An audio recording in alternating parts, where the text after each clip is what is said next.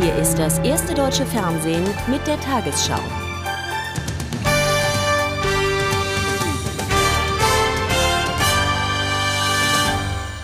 Guten Abend, meine Damen und Herren. Die CDU will neben den Sozialsystemen auch das Steuerrecht grundlegend reformieren. Auf dem Parteitag in Leipzig stimmten die Delegierten heute geschlossen für das Konzept des stellvertretenden Unionsfraktionsvorsitzenden Merz. Er will mit drei Steuersätzen und dem radikalen Abbau von Vergünstigungen besonders Familien mit geringem Einkommen entlasten. CSU-Chef Stoiber betonte in seiner Rede, die beiden Schwesterparteien würden um die richtigen Konzepte ringen. Am Ende müsse eine Einigung stehen. Kein Heimspiel heute für den bayerischen Ministerpräsidenten. Und die Delegierten auf dem CDU-Parteitag ließen das den Gast aus München auch spüren.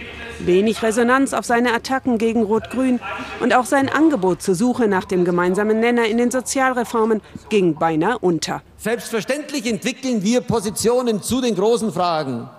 Und wir müssen am Ende aber dann auch die Positionen zu einer gemeinsamen Linie zusammenbringen, weil sonst die Union ihrem Auftrag nicht gerecht werden würde, hier für Deutschland die starke Kraft zu sein. Die CSU will das bestehende Sozialversicherungssystem reformieren. Angela Merkel dagegen hat die CDU vom Systemwechsel überzeugt.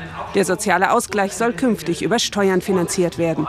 Trotz dieser Differenzen demonstriert Angela Merkel Harmoniebedürfnis. Die Zusammenarbeit mit Edmund Stoiber ist besser, verlässlicher, vertrauensvoller als manches, was die Geschichte von CDU und CSU schon erlebt hat. Herzlichen Dank, Edmund Stoiber. Noch ein radikales Reformprojekt hat die CDU heute verabschiedet. In Zukunft soll es danach nur noch drei Steuerstufen von 12, 24 und 36 Prozent geben. Ein Konzept, für das Friedrich Merz schon im Vorfeld viel Unterstützung bekommen hatte. Das war ja ein breites Spektrum an Zustimmung von A bis Z fast, von den Arbeitgeberverbänden bis hin zum Zentralkomitee der PDS. In diesem, liebe Freunde, in diesem breiten Spektrum ist auch noch Platz für die CSU. Auch die CSU kann dem noch, kann dem noch zustimmen. Begeisterung also nicht nur für das Finanzkonzept, sondern vor allem für das neue Selbstbewusstsein der CDU. Mit Blick auf Wahlen im nächsten Jahr wollen die Delegierten das an die Basis weitergeben. Mit den Reformplänen will sich die CDU profilieren als Regierungspartei für den Tag X. Dafür braucht sie aber auch die bayerische Schwesterpartei. Ab morgen steht also wieder Kompromisssuche auf der Tagesordnung zwischen CDU und CSU und mit der Regierung im Vermittlungsausschuss. Die Regierungskoalition und auch Sozialverbände kritisierten das Reformkonzept der CDU. SPD-Generalsekretär Scholz bezeichnete die Steuerpläne als völlig unfinanzierbar. Grünen-Fraktionschefin Sager warf der CDU vor, sie wolle die solidarischen Sicherungssysteme zerschlagen. Der Sozialverband VDK nannte das Prämienmodell in der Krankenversicherung unsozial. Zu dem Parteitag der CDU bringt das erste einen Sonderbericht um 23 Uhr nach den Tagesthemen. Am zweiten Tag seines China-Besuchs hat Bundeskanzler Schröder den Gastgebern weitere Zugeständnisse in Aussicht gestellt. Nachdem er gestern die Aufhebung des EU-Waffenembargos gegen Peking nicht ausgeschlossen hatte, signalisierte er heute seine Bereitschaft zu einem umstrittenen Atomgeschäft. Die Chinesen interessieren sich für die Technologie aus der nie in Betrieb genommenen Plutoniumanlage in Hanau. Die Grünen, die dem Geschäft zustimmen müssten, äußerten Vorbehalte. Da war der Kanzler ganz weit weg vom Berliner Alltagsgeschäft. In Kanton auf der Automobilausstellung wurde er von begeisterten Besuchern fast erdrückt. Doch am Rande beschäftigte die Journalisten ein ganz anderes Gerücht. Es hatte sich herumgesprochen, dass die Chinesen die stillgelegte Plutoniumanlage in Hanau kaufen wollen. Der Bundeskanzler hielt sich zwar etwas bedeckt, bestätigte aber, es ist kein Ergebnis dieser Reise. Man wird das prüfen, aber es äh, sieht nicht so aus, als wenn es unbedingt etwas gäbe, was dagegen spricht. Am Abend vor einer Flussfahrt mit der Wirtschaftsdelegation wurde Siemens-Chef von Pire dann deutlicher. Die demontierte Anlage zur Herstellung plutoniumhaltiger Brennelemente könnte nicht missbräuchlich verwendet werden. Die Brennstäbe können natürlich nicht für militärische Zwecke genutzt werden, sondern es geht darum, Plutonium, das hier offenbar vorhanden ist, in Brennstäbe einzuarbeiten und in Reaktoren sozusagen äh, zu verbrennen. Äh, das ist das, was offenbar die Chinesen wünschen und das ist das, was im Gespräch hier mit der Bundesregierung äh, zur Sprache kam. Und noch eine überraschende Offerte hatte der Kanzler im Gepäck. Er will dafür eintreten, dass das europäische Waffenembargo gegen China aufgehoben wird. Der Bundeskanzler wirbt um Vertrauen für die noch immer neue Regierung in China. Peking spiele eine zunehmend verantwortliche Rolle, heißt es in Regierungskreisen. Und das sei auch der Grund dafür, dass man ebenso wie Frankreich für eine Aufhebung des Waffenembargos gegen China plädiere. Bei der Europäischen Union stößt die Aussage Schröders zur Aufhebung des Waffenembargos auf Kritik. Eine Sprecherin von Außenkommissar Patton sagte, zunächst müsse Peking deutlich machen, dass es die Menschenrechte respektiere. Im Übrigen reiche es nicht, wenn jetzt ein EU-Land das Ende des Embargos fordere. Der Waffenboykott war nach der gewaltsamen Niederschlagung der Demokratiebewegung 1989 beschlossen worden. Das Auswärtige Amt in Berlin empfiehlt dringend, Reisen in die kenianische Hauptstadt Nairobi vorläufig zu verschieben. Es gebe Hinweise, nach denen in nächster Zeit Terroranschläge auf westliche Einrichtungen geplant sind. Zuvor hatte bereits die US-Botschaft in Kenia vor möglichen Anschlägen gewarnt. Die kenianischen Behörden seien informiert und hätten die Sicherheitsmaßnahmen verstärkt. In Nairobi waren am Nachmittag bereits mehrere Gebäude gesperrt. Einen Tag nach Vorstellung des alternativen Nahostfriedensplans in Genf ist das israelische Militär in die Stadt Jenin im Westjordanland eingerückt. Mehrere Gebäude am Stadtrand wurden zerstört. Auf der Suche nach mutmaßlichen palästinensischen Extremisten wurde ein militantes Mitglied der Al-Aqsa-Brigaden erschossen. Bewaffnete Palästinenser schworen auf einem Trauerzug durch die Stadt Rache. Der Plan von Genf, der von der Regierung Sharon nicht akzeptiert wird, sieht unter anderem die Schaffung eines palästinensischen Staates vor. US-Präsident Bush hat ein Gesetz zur Entwicklung neuartiger Nuklearwaffen unterzeichnet. Der Etat von 10 Millionen Dollar ist für die Forschung zur Umwandlung von zwei vorhandenen Atombombentypen vorgesehen. Die Sprengköpfe sollen so modifiziert werden, dass sie einen Aufprall auf die Erdoberfläche mit Überschallgeschwindigkeit überstehen und erst tief in der Erde explodieren. Die sogenannten Mini-Atombomben könnten für Präventivkriege eingesetzt werden, die heimlich Arsenale von Massen Massenvernichtungswaffen anlegen. Straftaten im Computerbereich bereiten der Polizei große Schwierigkeiten. Bundesinnenminister Schily fordert deswegen zum Beispiel gesetzliche Vorgaben für die Speicherung von Kundendaten. Sie seien häufig bereits gelöscht, wenn die Polizei anfange zu ermitteln. Auf der Herbsttagung des Bundeskriminalamtes in Wiesbaden appellierte Schily außerdem an die Wirtschaft, Hackerangriffe konsequenter zu melden. Im vergangenen Jahr waren im Computerbereich rund 57.500 Straftaten registriert worden. Der Tatort ist das Internet, die Tatwaffe der modernen Kriminalität ist der Computer. Längst sind Online-Verbrechen ein fester Bestandteil der Strafverfolgung, wie heute auf der BKA-Tagung in Anwesenheit von Innenminister Otto Schily übereinstimmend erklärt wurde. Spionage, Sabotage, Datenklau und Verstöße gegen Urheberrechte. Der wirtschaftliche Schaden beträgt inzwischen 85 Millionen Euro. Polizei und Justiz stehen bei der Aufklärung vor erheblichen Problemen. Stichworte hierfür mögen sein. Die Komplexität der Materie, schwer zu erfassende und für viele gegebenenfalls auch schwer zu begreifende technische Abläufe, Flüchtigkeit der Daten, notwendige Zusammenarbeit mit Providern. Und nicht zuletzt ein umfang- und detailreiches gesetzliches Regelungswerk.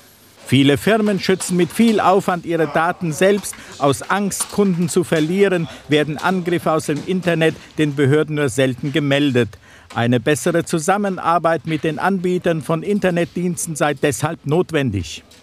Wir haben leider den, den schlimmen Vorgang, dass eine der abscheulichsten Formen der Kriminalität, Kinderpornografie, heute über das Netz verbreitet werden. Und da muss man alle Möglichkeiten nutzen, um das zu unterbinden. Dazu sei allerdings eine klare gesetzliche Grundlage erforderlich. Mit einem neuen Konzept zur Mittelstandsförderung wollen Bundesfinanzministerium und Banken den deutschen Konjunkturmotor ankurbeln. Kernpunkt der Initiative ist zum Beispiel die leichtere und schnellere Vergabe von Krediten. Sie sollen aus speziellen Fonds für kleine und mittlere Betriebe finanziert werden. Ein weiteres Element sind Angebote für eine flexiblere private Altersvorsorge. Gut vier Jahre nach ihrer Einführung steht die Ökosteuer auf dem Prüfstand des Bundesverfassungsgerichts. In Karlsruhe soll geklärt werden, ob bestimmte Branchen wie die klagenden Spediteure oder Kühlhausbetreiber durch die Abgabe benachteiligt werden. Sie erhalten im Gegensatz zum produzierenden Gewerbe keine Steuervergünstigungen. Die Bundesregierung verteidigte die Abgabe als ökologisch und wirtschaftlich sinnvoll. Am Ende eines langen Verhandlungstages wagte keiner der Betroffenen eine Prognose. Wie wird das Gericht die Frage beantworten? Hält die Ökosteuer, was sie verspricht, nämlich die Umwelt zu entlasten und die Arbeitskosten zu senken? Die Beschwerdeführer sehen sich durch die Ökosteuer gegenüber anderen Unternehmen ungleich belastet. Mit diesen Zusatzkosten, die sie auf dem Markt nicht ähm, mit in die Preise einkalkulieren lassen, stehen wir heute an, am, am Rande des Existenzminimums. Und das wird unsere Zukunft gefährden. Die Ökosteuer sei eine Erdrosselungssteuer, beschneide die Berufsfreiheit und habe mit Umweltschutz wenig zu tun. Unterstützung durch die Berufsverbände. Wir sind das einzige Land mit einer Ökosteuer und haben alleine dadurch im letzten Jahr schon über 20.000 Arbeitsplätze verloren. Die Ökosteuer halte sehr wohl, was sie verspreche, betonte die Bundesregierung. Sie sei ein Erfolg. Hätten wir die Ökosteuer nicht, so würden die Rentenversicherungsbeiträge heute schon 1,7 Prozentpunkte höher sein. Und außerdem ist es uns gelungen, auch tatsächlich den äh, Energieverbrauch zurückzuführen. Zudem die Ökosteuer belaste alle Verbraucher, nicht nur die Beschwerdeführer. In der fast siebenstündigen Verhandlung sind die Richter des ersten Senats sehr tief in die verfassungsrechtliche Problematik der Ökosteuer eingestiegen. Daher wird das Urteil, mit dem im Frühjahr 2004 zu rechnen ist, wohl Pilotcharakter haben, auch für andere Verfassungsbeschwerden, die hier in Karlsruhe noch anhängig sind. Unter anderem auch die Verfassungsbeschwerde einer Familie mit mehreren Kindern, die sich durch die Ökosteuer besonders belastet fühlt. Die Postbank durfte im Sommer 2000 nicht die Konten der rechtsextremen Republikaner kündigen. Mit diesem Urteil bestätigte der Bundesgerichtshof heute Entscheidungen der Vorinstanzen. Die Bank hatte argumentiert, ihr stehe eine Kündigung aus politischen oder weltanschaulichen Gründen frei. Der Bundesgerichtshof erklärte dagegen, die Postbank habe damals im Eigentum der öffentlichen Hand gestanden und darum das Willkürverbot beachten müssen. Die Kontenkündigung sei eine unzulässige Behinderung Förderung der nicht verbotenen Partei gewesen. Frankfurt am Main steht in dieser Woche ganz im Zeichen des Fußballs. Heute wurde der erste offizielle FIFA-Fanshop für die Weltmeisterschaft 2006 in Deutschland eröffnet. Seit dem Abend wirbt auch der Fußball Globus in Frankfurt für die Spiele. Die Organisatoren zeigten sich zuversichtlich, dass die Finanzierung des Wettbewerbs gesichert sei, auch bei zwei noch offenen Sponsorenplätzen. Morgen wird der Spielplan präsentiert. Am Freitag wird ausgelost, wer gegen wen in der WM-Qualifikation spielt. Heftige Regenfälle haben im Süden Frankreichs zu schweren Überschwemmungen geführt. Vier Menschen ertranken vermutlich in den Fluten, mehrere werden noch vermisst. Besonders betroffen sind die Regionen um Lyon, Avignon und Marseille. Nach den Waldbränden das Hochwasser. Einer der beliebtesten Urlaubsziele in Südfrankreich wird erneut von einer Katastrophe heimgesucht. Wie hier in Avignon tritt die Rhone in vielen Gebieten über die Ufer. Experten sind besorgt über die Schnelligkeit und das Ausmaß der Überschwemmungen. Hunderte von Menschen mussten evakuiert werden. Die Feuerwehrleute hatten alle Mühe, die Menschen davon zu überzeugen, ihr Haus zu verlassen, um Schlimmeres zu verhindern. In Marseille kämpften andere gegen das Wasser an. Viele Autobesitzer schafften es nicht rechtzeitig, ihr Fahrzeug ins Trockene zu bringen, wie auf diesem Betriebsparkplatz in Lyon, der innerhalb von zehn Minuten unter den Fluten verschwand. Wir haben lange Zeit kaum Wasser gehabt zum Arbeiten, sagt dieser Mann aus einer Färberei. Jetzt haben wir zu viel und müssen schließen. Ein Ende der Überschwemmungen ist nicht abzusehen. Der Wetterdienst rechnet in den nächsten zwei Tagen mit weiteren schweren Regenfällen. Heute wurden die ersten Toten geborgen, etwa in dieser Unterführung. Hier ertrank ein Mann, als er in seinem Auto ins Hochwasser geriet. Und nun die Wettervorhersage für morgen, Mittwoch, den 3. Dezember. An der Großwetterlage ändert sich nicht viel. Im Osten Europas ein stabiles Hoch, im Südwesten ein Tief. Zwischen den beiden fließt milde Luft heran. Sie ist allerdings auch feucht und so muss in einigen Regionen Deutschlands mit zum Teil zähen Nebelfeldern gerechnet werden. Die liegen heute Nacht schon über dem Norden Deutschlands. Im Westen kommen auch noch Wolken dazu. Im übrigen Land mal wolkig, mal klar, später auch dort Nebel. Am Alpenrand bei Föhn löst sich der Nebel wahrscheinlich am schnellsten auf. In anderen Regionen, besonders in Flusstälern, kann es deutlich länger dauern, bis sich die Sonne zeigt. In Norddeutschland könnte es den ganzen Tag über trübe bleiben.